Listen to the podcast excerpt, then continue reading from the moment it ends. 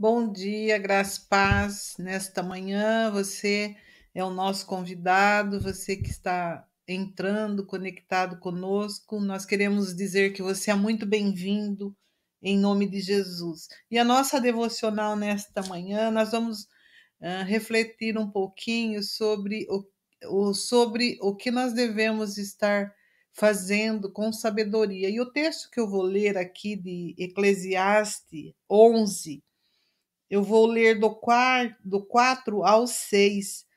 Aqui, uh, o autor de, do livro de Eclesiastes, ele fala assim conosco, que nós possamos fazer o que é bom no tempo oportuno. Então, para nós, vamos fazer aquilo que é bom, que nós possamos fazer aquilo que é bom em tempo oportuno. E esse texto de Eclesiastes 11, o versículo 4 até o 6 nos ensina isso. Ele diz assim: Quem observa o vento nunca semear, semeará.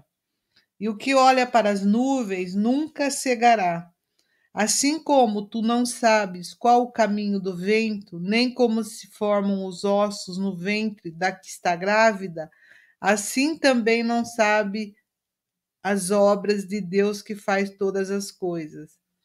Pela manhã semeia a tua semente, e à tarde não retires a tua mão, porque tu não sabe qual prosperará, se esta ou aquela, ou ambas igualmente serão boas. O versículo 4, eu quero dar ênfase nessa manhã, que diz assim: ó, quem fica observando o vento, quem fica observando o vento nunca semeará. E o que olha para nuvens nunca cegará. E o versículo 6, ó, ele nos instrui. Pela manhã semeia a tua semente, e à tarde não retires a tua mão, porque tu não sabes qual prosperará, se esta ou aquela ou ambas igualmente serão boas. Pela, pela manhã, o conselho de Eclesiastes para nós nesta manhã semeia a tua semente. Façamos aquilo que é bom, aquilo que é reto aos olhos do Senhor no tempo oportuno. Em, em muitos momentos da Bíblia, da palavra de Deus, Deus nos ensina a semear. E o ato da semeadura, ele é um investimento de amor e de fé. Nós precisamos eh, fazer, ter essa atitude quando nós estivermos semeando, sendo no amor, com uma atitude de fé. Para aqueles que buscam resultado instantâneo e não têm paciência de esperar a semeadura, é um desafio enorme, pois a semente lançada ela tem um tempo determinado para brotar, para crescer e para dar frutos. E nós não temos como fugir desse processo e precisamos ter consciência disso.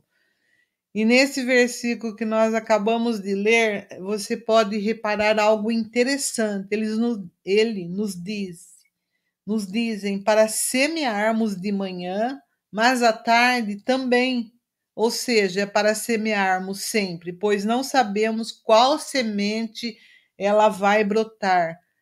Se, a, se o primeiro se brotará primeiro e crescerá melhor, nós não sabemos, mas o que nós podemos fazer é semear. Semear hoje, já de manhã, ou seja, você tem a oportunidade de, se, de semear na vida das pessoas uma palavra de ânimo, é, ser gentil, ser generoso, semear o perdão, ajuda financeira e tantas coisas você pode semear. E toda semente, ela tem um objetivo de tornar algo de valor, mas não devemos depender de ver qualquer indício de resultado para crer. Se ela será bem-sucedida, temos apenas que fazer a nossa parte, lançando-se na terra semente.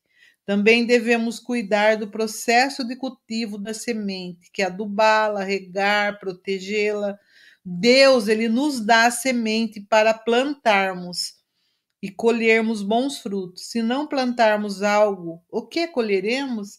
Então a pergunta para nós é essa nessa manhã que Deus ele nos dá a semente para plantarmos e colhermos bons frutos. E se não plantarmos algo, o que colheremos? Será que nós temos plantado já de manhã? Será que nós temos usado esta semente que Deus tem confiado nas nossas mãos? Ou será que nós temos comido essa semente? Por isso, não coma a sua semente, plante-as continuamente, em tempo e a fora de, de tempo. Sua semente tem um grande potencial. Plante com muito amor e você terá uma colheita abundante. Para nós, a palavra nesta manhã é que nós venhamos a semear já de manhã. E o versículo 4, que eu volto lá para, para Eclesiastes, diz assim: se a gente ficar observando o vento, ficar olhando para a nuvem, tirar os, o foco da semente, o que vai ser? Então, a gente não vai cegar, não vai nunca vai cegar, nunca cegará. Diz assim, ó, quem fica com foco observando o vento, numa e nunca vai semear, fica olhando para as nuvens, nunca cegará.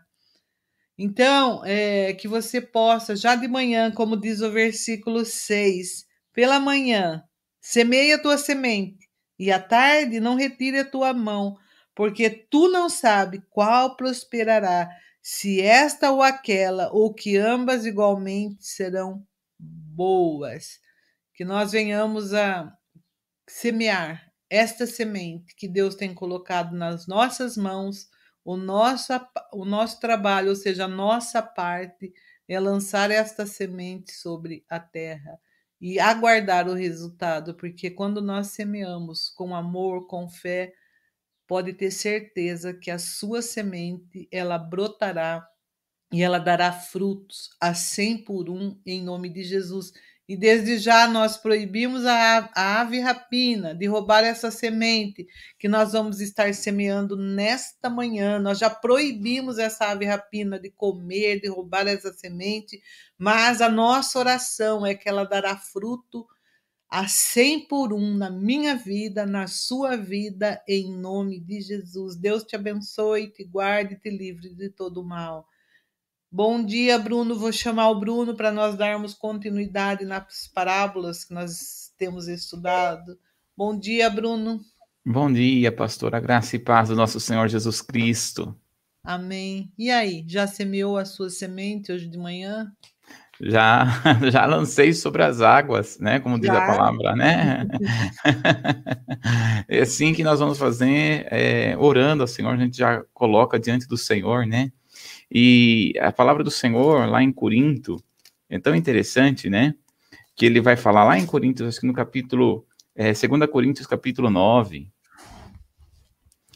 no verso 10, ele vai falar uma coisa assim tão, tão tremenda também, pastora, contra, com respeito à semente, diz aqui: Ora, aquele que dá semente ao que semeia, e pão, pa, pão para alimento, também suprirá e aumentará a vossa sementeira e multiplicará os frutos da vossa justiça, enriquecendo-vos em tudo, seja para toda generosidade, ao qual, ao qual, ao qual faz que por nosso intermédio sejam tributadas graças a Deus. Olha só. Que coisa tremenda o Senhor fala aqui, ó. Aquele que dá semente ao que semeia, uhum. né? Então é ele que vai nos dar a semente e o Senhor vai falar assim: agora o que você vai fazer com a semente? Né? Olha o texto que você, que você leu aqui nesta, nesta manhã. Lança a tua semente. Planta a semente. Se a gente pega a semente e come, como que vai colher? Uhum né? Então é, é, é interessante, pastora, que é o Senhor quem nos dá graça para poder semear. Uhum. Porque tudo pertence a Ele, todas as coisas são dele, tudo é para a glória dele. Então, É, é, e é tremendo, porque o nosso Deus é um Deus de prosperidade, né, pastora? Porque a gente pega, a gente pega uma, uma laranja, né? O que, que tem dentro da laranja? Um monte de semente para poder semear. Uhum. Né? Aí você, a pessoa semeia, semeia semente, vai, vai crescer muitos, muito pé de laranja. Aí pega a laranja que cai, tem lá naquela, naquele pé de laranja, abre de novo a, a laranja. O que, que tem? Semente de novo. É assim que Deus faz, porque é Deus que dá a semente para uhum. semear. E ele é está dizendo. É, pode e é falar, é interessante, pastor. Bruno, que se a gente não pode. Aqui lá em Eclesiastes, ele nos, nos dá um conselho, né, um alerta. Não é para ficar olhando a nuvem, olhar para o vento. Você tem que focar na semente que Deus colocou Sim. na sua mão. O que, que você vai fazer com ela? Você pode guardar, né? pode guardar. Pode comer. Pode, pode comer. Mas certamente, se você plantar, você vai colher. e é incrível, pastor, que quanto mais nós semeamos, a conta não fecha com Deus, mais nós colhemos. Quanto mais nós damos, mais nós recebemos a parte do Senhor. Não é troca, é aliança. Né? Deus revela a sua aliança para conosco e a sua e nesse texto ele fala assim, ó, para que para que para que o Senhor seja engrandecido, né? Em Coríntios fala, para que o Senhor seja engrandecido. Então nós somos chamados aqui da parte do Senhor, verdadeiramente. Né? O que que você vai fazer com a semente? Você pode comer, mas se comer não tem como prosperar. Mas você pode plantar. Plantando e aí ele fala tão tremendo, né, pastor? Ó, planta de manhã e à tarde, viu? Você não sabe qual que vai colher, qual é, que vai dar mais rápido. Não tira a mão da semente, de manhã e à tarde. É. E rega ainda, rega. Então que o Senhor nos dê sabedoria para como lidarmos, né, com a semente que vem na nossa mão, né? Existem sementes que nós comemos, né? Feijão é uma semente, né? E que são, são sementes que servem para nós comermos mas existem sementes que podem ser plantadas, né? Uhum. E, e que o Senhor nos dê sabedoria de quando há necessidade de comer a semente e de quando tem necessidade de plantar a semente. Que o Senhor nos dê graça para isso, né, pastora? É, porque as coordenadas ele dá, né? Deus uhum. instrui e ensina tudo uhum. acerca uhum. do que a gente deve fazer. É o salmo, né? Ele instrui e ensina acerca do que nós devemos fazer e ainda sobre as vistas dele, ele nos dá, nos dá conselho. E dá coordenadas também, porque esse texto ele ensina, viu? Já de manhã, depois uhum. já de tarde. E as coordenadas estão aqui nesse livro, nesse texto que a gente leu.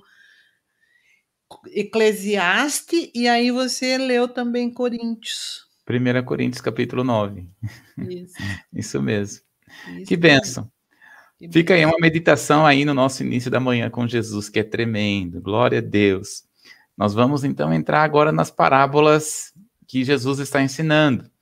Nós estamos falando da parábola do bom samaritano, né? que está lá em Lucas capítulo 10, 25 a 37, que nós estamos vendo que é, uma, é um bloco de parábolas, né? Nós vamos ver que é uma, um bloco de parábolas e está falando sobre pará as parábolas com respeito ao discipulado, né? Então, a ênfase da parábola é ensinar. O que, que é ser discípulo? É colocar a palavra de Deus em prática. Isso é ser discípulo todo discípulo não é apenas a, aquela pessoa que ouve, né? Nós falamos sobre aí a primeira parábola a respeito da casa na rocha e na areia, né? O que é um discípulo? Aquele que ouve, mas também aquele que pratica.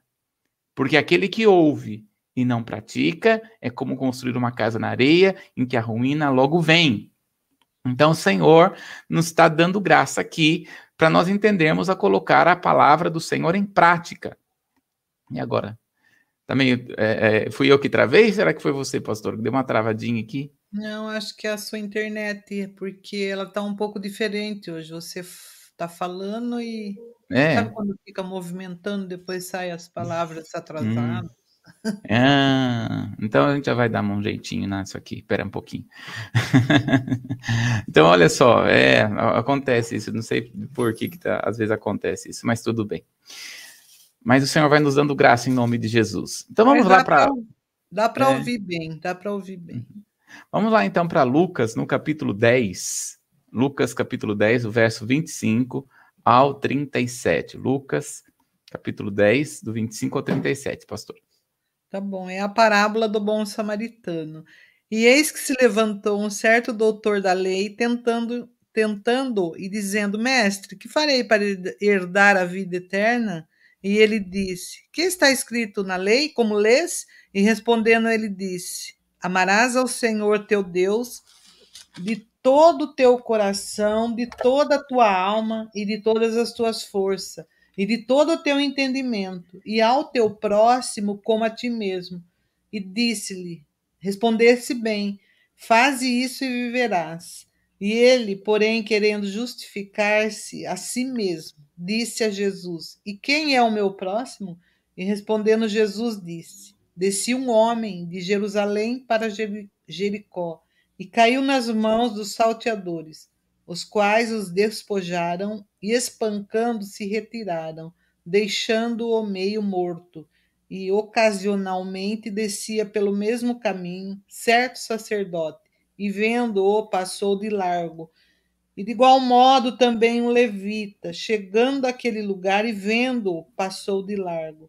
Mas um samaritano que ia de viagem chegou ao pé dele e, vendo-o, moveu-se de íntima compaixão e, aproximando-se, atou-lhe as feridas, aplicando-lhe azeite e vinho, vinho e pondo sobre a sua caval, cavalgadura.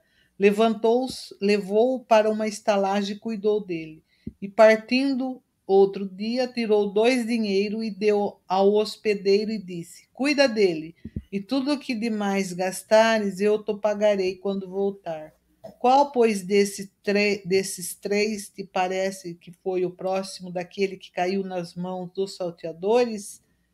E ele disse: O que usou de misericórdia para com ele, disse, pois, Jesus: Vai e faze-o da mesma maneira. Olha só. Como que, como que a palavra do Senhor Jesus sempre nos ensina a respeito do amor, porque Jesus é o amor encarnado de Deus que aqui na Terra, né? Deus vai Jesus Deus amou o mundo de tal maneira que deu seu filho e Jesus vem para expressar esse amor, né? É tremendo isso. Então tá aí no slide, né? O sacerdote está indo de Jerusalém para Jericó, provavelmente retornando para sua casa depois do seu serviço no templo. Isso, a origem principal do conflito entre os judeus e os samaritanos, essa era é, a desavença na questão do templo, né? É, uma acusação profética acerca do, do, do, sectarismo no templo poderia estar presente, mas esta não é a principal preocupação. Ela serve mais como um contexto no qual as ações do samaritano são enfatizadas. Então, veja, quando nós falamos de Jerusalém e de Samaria, né, que são os samaritanos, ambos são judeus, né, ambos são da, da descendência de Israel, de Jacó. Né? Depois, nós lembrando aqui, depois de Salomão, é que houve uma separação. Reino do Norte, Reino do Sul, capital do, do Norte, Samaria, capital do Sul, Judá. Então, quando houve esta separação a partir de Jeroboão e Roboão, né, começou um certo tipo de desavença entre eles, a ponto dos judeus não se darem com os samaritanos. E uma das coisas que eles não se davam é com respeito ao templo.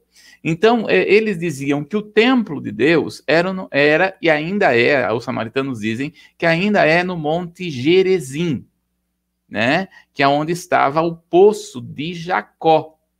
O outro, já os judeus falam que o templo do Senhor é o templo, é, é, é o templo em é, Jerusalém, né, que é no Monte Sião. E aí então fica essa batalha, né? Aonde é o templo? Aonde é o templo?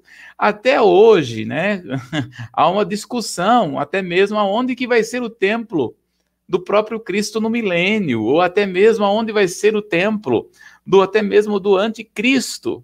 Será que vai ser em Jerusalém? Ou será que vai ser em Jerezim? E aí Jesus deixou bem claro, né? Não é, na, o lugar onde se adora o Senhor não é nem lá nem aqui, é em espírito e em verdade. Mas ali, ao, ao, ao dizer a respeito do samaritano, Jesus está colocando aqui este embate. Acontece que este homem que estava descendo de Jericó, aliás, descendo de Jerusalém para Jericó, ele estava semi-morto. E como nós falamos na última live, nós dizemos que a lei dizia para não tocar uma pessoa morta, né? Então, por causa disso, é que é, uh, havia um certo tipo de limite. Quem nós devemos ajudar? Porque a lei proíbe a tocar no morto. E se esse homem estivesse morto? A Bíblia não deixa claro se o, o sacerdote olhou e viu e achou que estava morto, ou se ele passou de largo a ponto de nem querer saber, o que é provavelmente isso. Ele passou de largo, não quer nem saber, ficou lá, vai que está morto, eu não vou nem tocar, porque senão vou me contaminar. Esta é a ênfase da parábola. Então veja, a, a, a parábola realça, está aí na, na tela, né? A parábola realça que a compaixão a misericórdia e o amor são fatores chaves da vida com Deus. E, portanto, e, portanto, o discipulado de Jesus. A parábola é mais um exemplo da substituição que faz do código de santidade pelo código de misericórdia. Olha, é uma coisa tão tremenda, pastora, porque Paulo entendeu bem isso. Paulo ele era fariseu dos fariseus, descendente da tribo de Benjamim, que juntamente com a tribo de Judá não se contaminou pelas culturas das outras nações que vieram contra o povo de Israel. Quando nós estamos falando aqui de, de, de, Paulo, Paulo ele era extremista, ponto de até mesmo de querer matar todos os cristãos. Eu costumo dizer que Paulo teve uma trombada com Jesus em Atos capítulo 9, né? Trombou com Jesus que caiu. Não tem cavalo lá. Tem gente que pensa que Paulo estava com cavalo, mas não tem cavalo lá, não. A Bíblia não fala de cavalo, né? Fala que Paulo caiu. Às vezes ele estava andando, pum, caiu no chão, né? Mas onde que acharam esse cavalo? É, até hoje eu fico procurando onde que acharam o cavalo. Fico procurando aonde que acharam três reis magos que a Bíblia não fala. Fico procurando onde que está, aonde que está o presépio na Bíblia, que não tem um lugar que fala do presépio, né? Fico procurando onde que tá. Não tem, gente, não tem isso, não está na Bíblia, né? Uh, e quando então nós falamos aqui de Paulo, Paulo ele era extremista, extremamente extremista. No entanto, quando ele tem essa trombada com o Senhor, ele vai entender o coração de Deus. Jamais um judeu ficaria próximo de uma prostituta. Jamais um judeu ficaria próximo de uma pessoa que bebe, que é comilão. Jamais um judeu faz isso. Jesus estava exatamente com esse tipo de pessoa, né? Aí quando a gente olha para Paulo, Paulo vai dizer o seguinte: olha, para pregar o reino, eu sou gentil para com gentil, judeu para com judeu. Né? Então ele, ele descia ao nível da pessoa para poder ganhar a pessoa. E aí alguém podia dizer assim, mas e se ele contaminar? Veja, Jesus deixa bem claro, a contaminação não está de fora para dentro, a maior contaminação está de dentro para fora. É isso que os judeus não entendiam. Todas as coisas que, que está ligado à lei, principalmente ao toque no morto. O, o que, que Deus estava querendo mostrar desde o Velho Testamento? O salário do pecado é morte. O Velho Testamento, ele vai trabalhar conosco as coisas da lei, com respeito à lei. Ele trabalha de uma forma externa aquilo que Deus quer de uma maneira interna. Então, o que, que Deus quer? Olha só em Mateus, pastora, estou lembrando aqui de um texto, não está aí no slide, Mateus 23, 23. Olha qual é o foco de Deus. Mateus 23, 23. Ai de vós, escribas e fariseus hipócritas, pois que dais o dízimo da hortelã, do endro, do cominho e desprezai o mais importante da lei, o juízo, a misericórdia e a fé. Deveis, porém, fazer essas coisas e não omitir aquelas. Pois é. Ele está dizendo, né?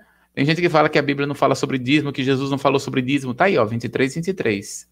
Ele está falando, vocês dão dízimo do coentro, da hortelã, do cominho. Do cominho. né? E despreza mais importante. Né? Exatamente, né? ó. Juízo. Que é o quê? Três Juízo. coisas aí que ele fala. Juízo, misericórdia e fé. Olha só. O juízo, a misericórdia e a fé. E ele fala o seguinte, né? Vocês devem entregar o dízimo, mas não devem omitir o juízo, a misericórdia e a fé. Então, para eles, o que estava acima era o fato de expressar para o próximo, estava para expressar para o povo judeu que eles eram os mais justos. Tanto é que quando nós olhamos para Lucas, no capítulo 10, quando está, está falando aqui, no verso 29, ele vai dizer o seguinte, aquele principal da lei, ele vai dizer, ele, porém, querendo justificar-se era o que os samaritanos, eram que os, é, os, os, sacerdotes, os levitas, os, da época da lei, os principais da lei, queriam mostrar, querendo se justificar diante do Senhor. Querendo se justificar. Então, o homem, essas pessoas que tinham autoridade, eles querendo se justificar diante do Senhor, mas não era diante do Senhor, era diante dos homens, que diziam: Olha, eu estou entregando meu dízimo Olha, eu estou fazendo isso. Olha que eu estou fazendo. Olha que eu estou fazendo. E agora Jesus ele vai dizer com a respeito do discipulado, não é assim. O meu discipulado não é assim. Os meus discípulos não são assim. Os meus discípulos, eles entregam os dízimos, a oferta, mas eles têm justiça, amor, misericórdia. Ele expressa isso.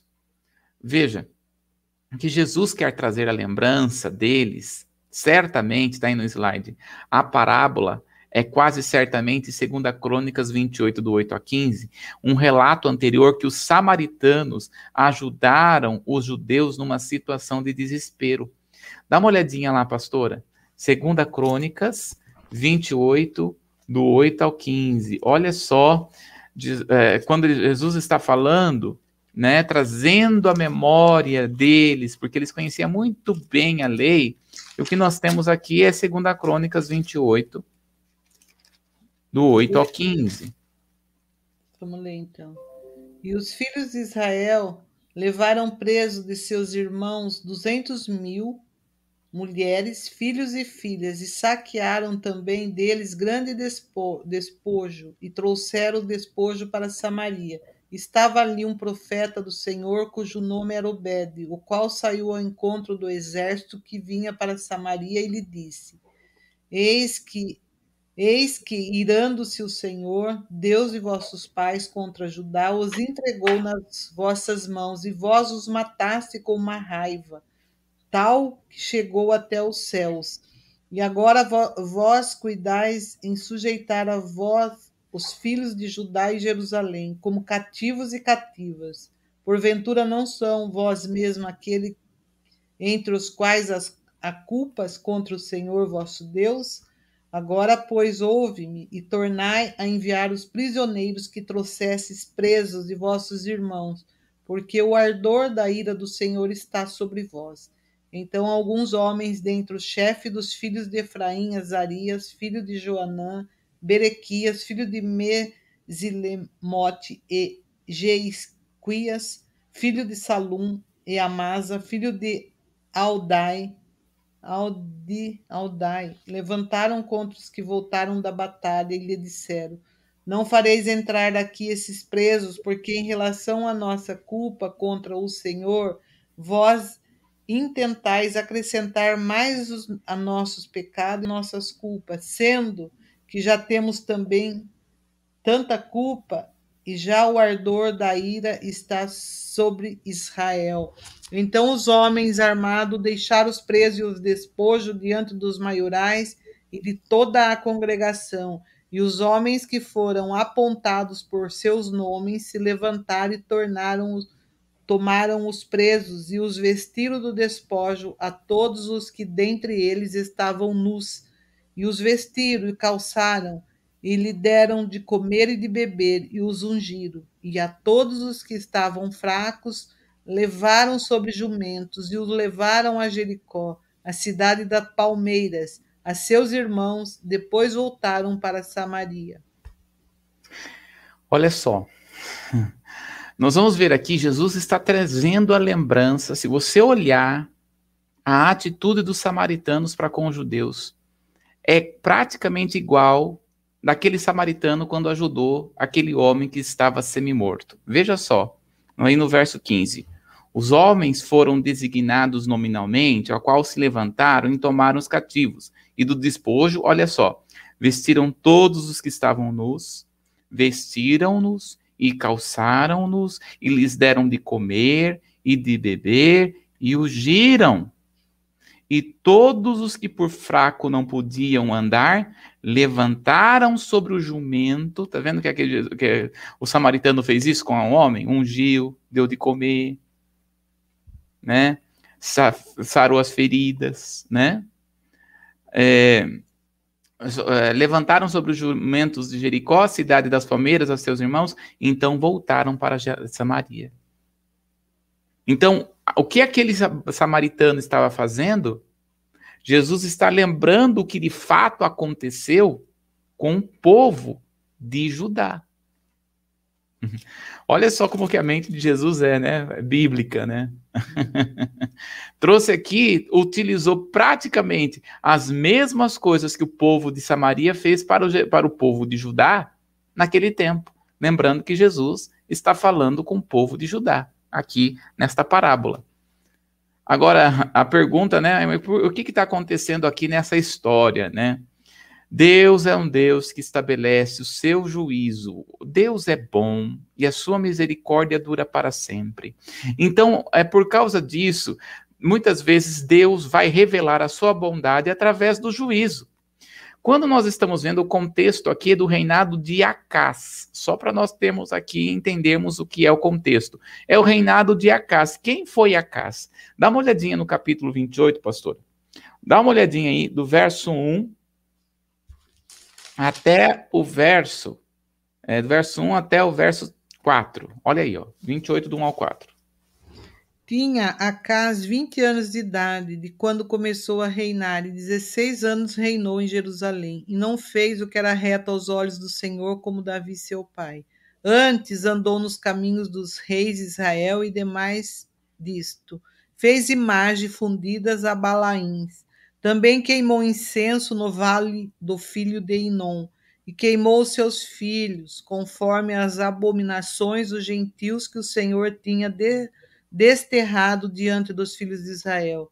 Também sacrificou, queimou incenso nos altos, nos outeiros, como também debaixo de toda a árvore verde.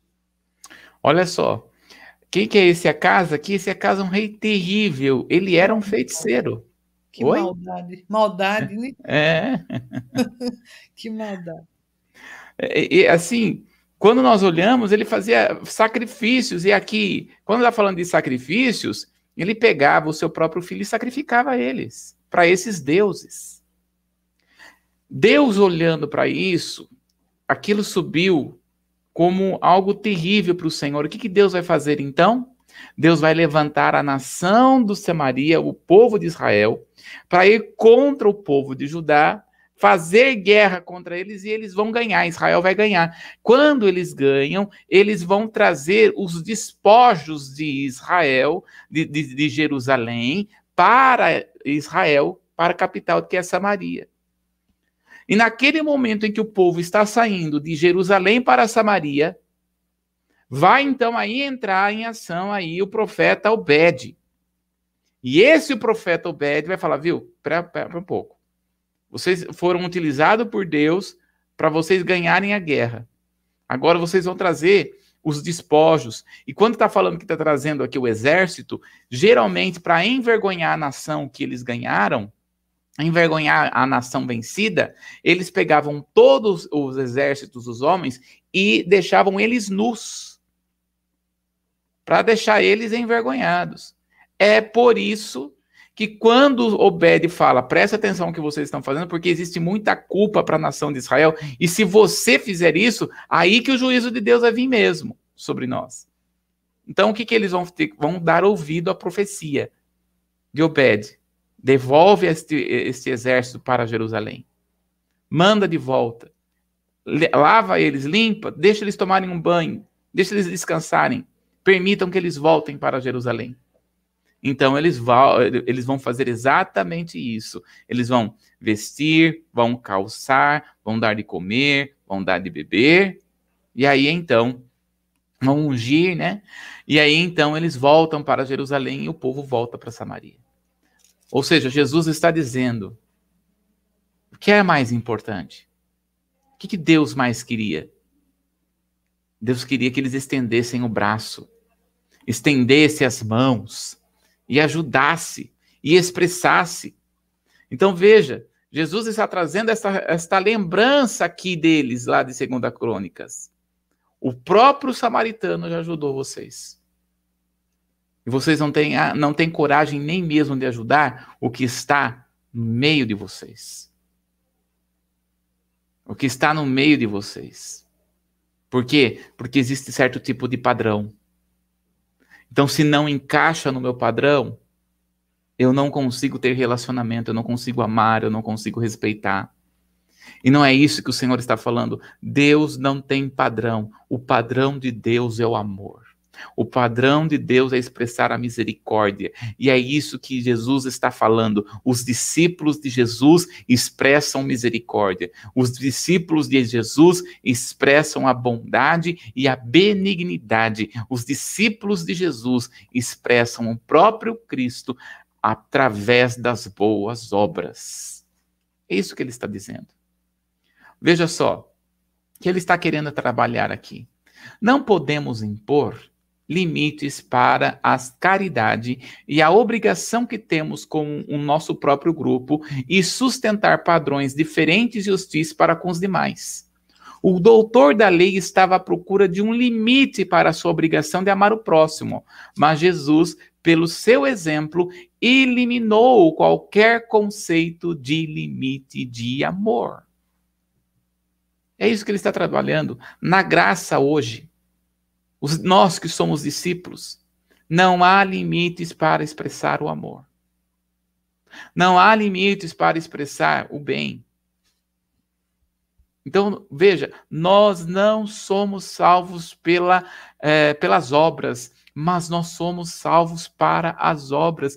Tudo que estiver a seu favor, tudo que estiver, que você puder fazer, faça. Veja, é muito bom nós entendermos aqui, não há limites para expressar o amor. Mas você tem que saber que emocionalmente você tem que saber até onde você vai. Dá uma olhadinha, por exemplo, em Gálatas, no capítulo 6, pastor. Né? Porque a palavra do Senhor sempre nos deixa aqui uma.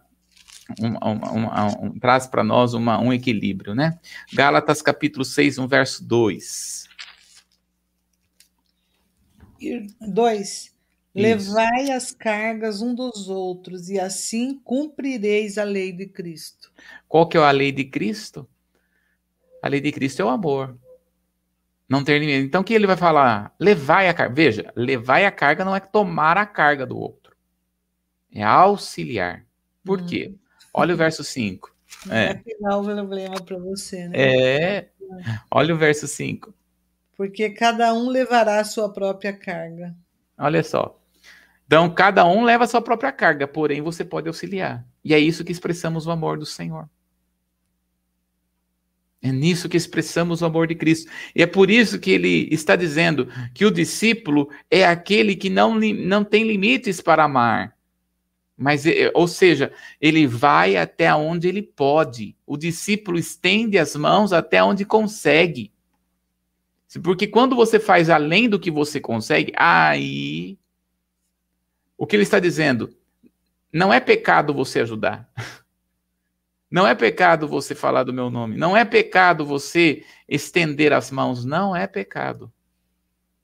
O que é pecado é você podendo ajudar, não ajuda. Isso se torna pecado. O que é pecado, e é isso que estava acontecendo aqui nesta parábola, aquele homem podia ajudar, porque nem mesmo morto estava. Ou seja, o, o samaritano, o, o, o fariseu, desculpa, o sacerdote, o levita, podia ajudar, mas não ajudou. Porque não quero me contaminar. A minha religião não permite. Então aí, às vezes a pessoa vai só ajudar, mas ela só ajuda quem ela quer ajudar. Qual que é o evangelho de Jesus? Qual que é o evangelho do Senhor? Tudo que estiver na sua mão, faça. Tudo que vier à sua mão, faça com amor. Faça com dedicação. Tudo que estiver possível para você fazer, faça. Então veja só, para Lucas, o ouvir é autenticado pelo agir. O nosso medo de conquistar salvação por mérito, méritos próprios levou à ideia de que o cristianismo é uma religião preocupada somente com aquilo que cremos ou precisamos e não com o que somos. Só que este é um entendimento raso da nossa fé. A parábola, assim como a maior parte das escrituras, está preocupada com a identidade. Na verdade, quando as pessoas perguntam a Jesus o que preciso fazer, ele as redarguiu: que tipo de pessoa você é? Esta sempre foi a parábola de Jesus. As parábolas né? Principalmente quando alguém perguntava: o que eu faço para ir dar a, a, a, a, salvação, a vida eterna? Haja vista com o próprio aquele menino rico. Ele vai dizer quem é você.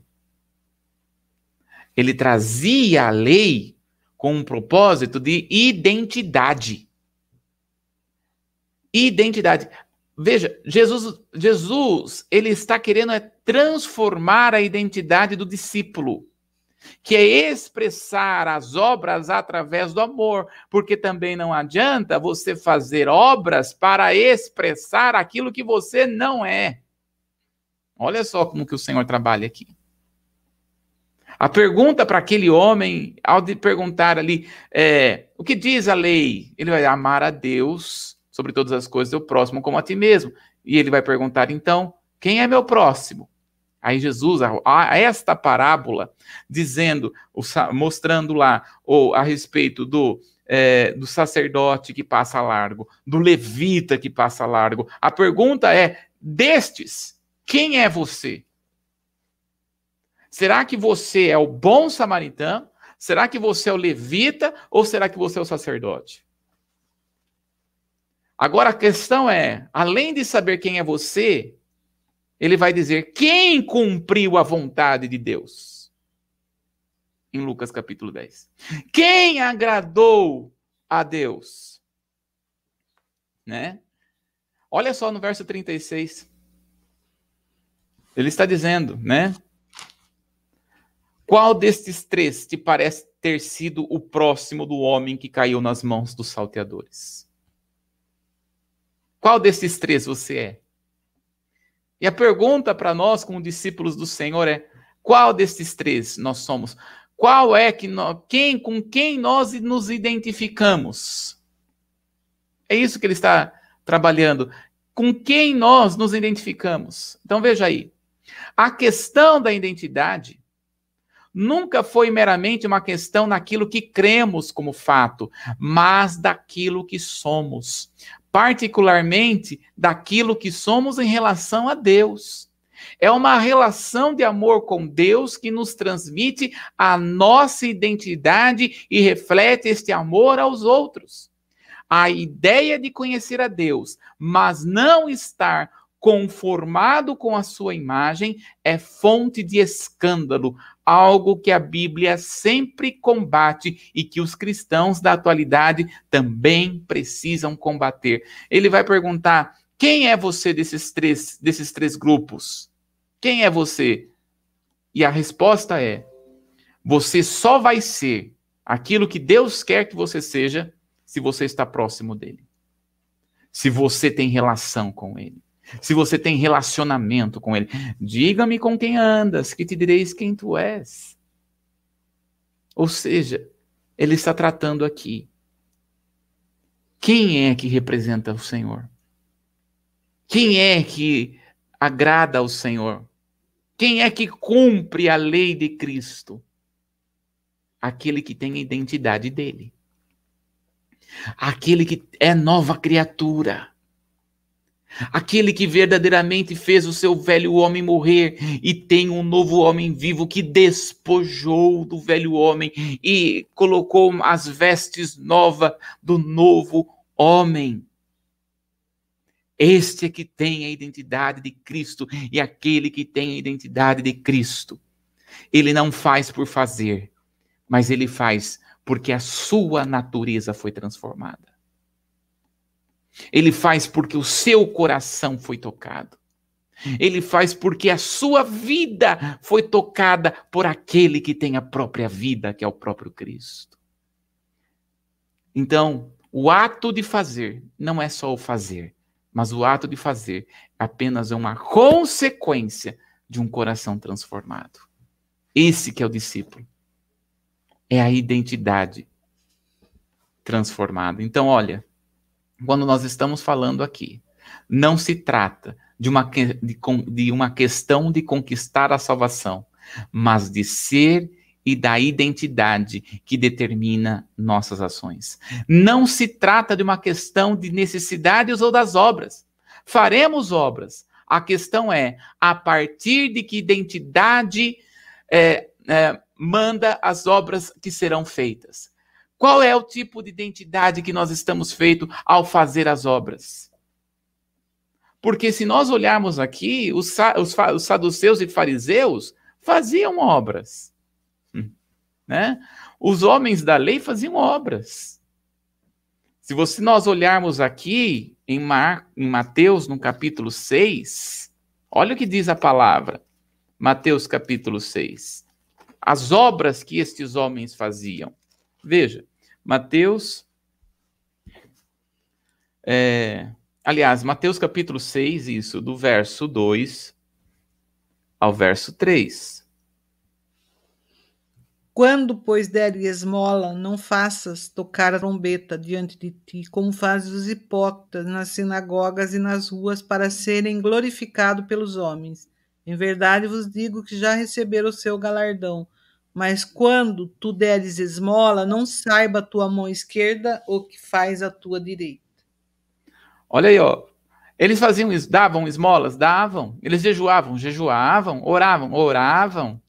Mas eles tinham a questão das obras de todo mundo saber que é a obra que ele está fazendo. Olha como a identidade deles não eram transformadas. Jesus, a questão não é se você faz obra ou se você não faz obra. A questão não é se você realiza.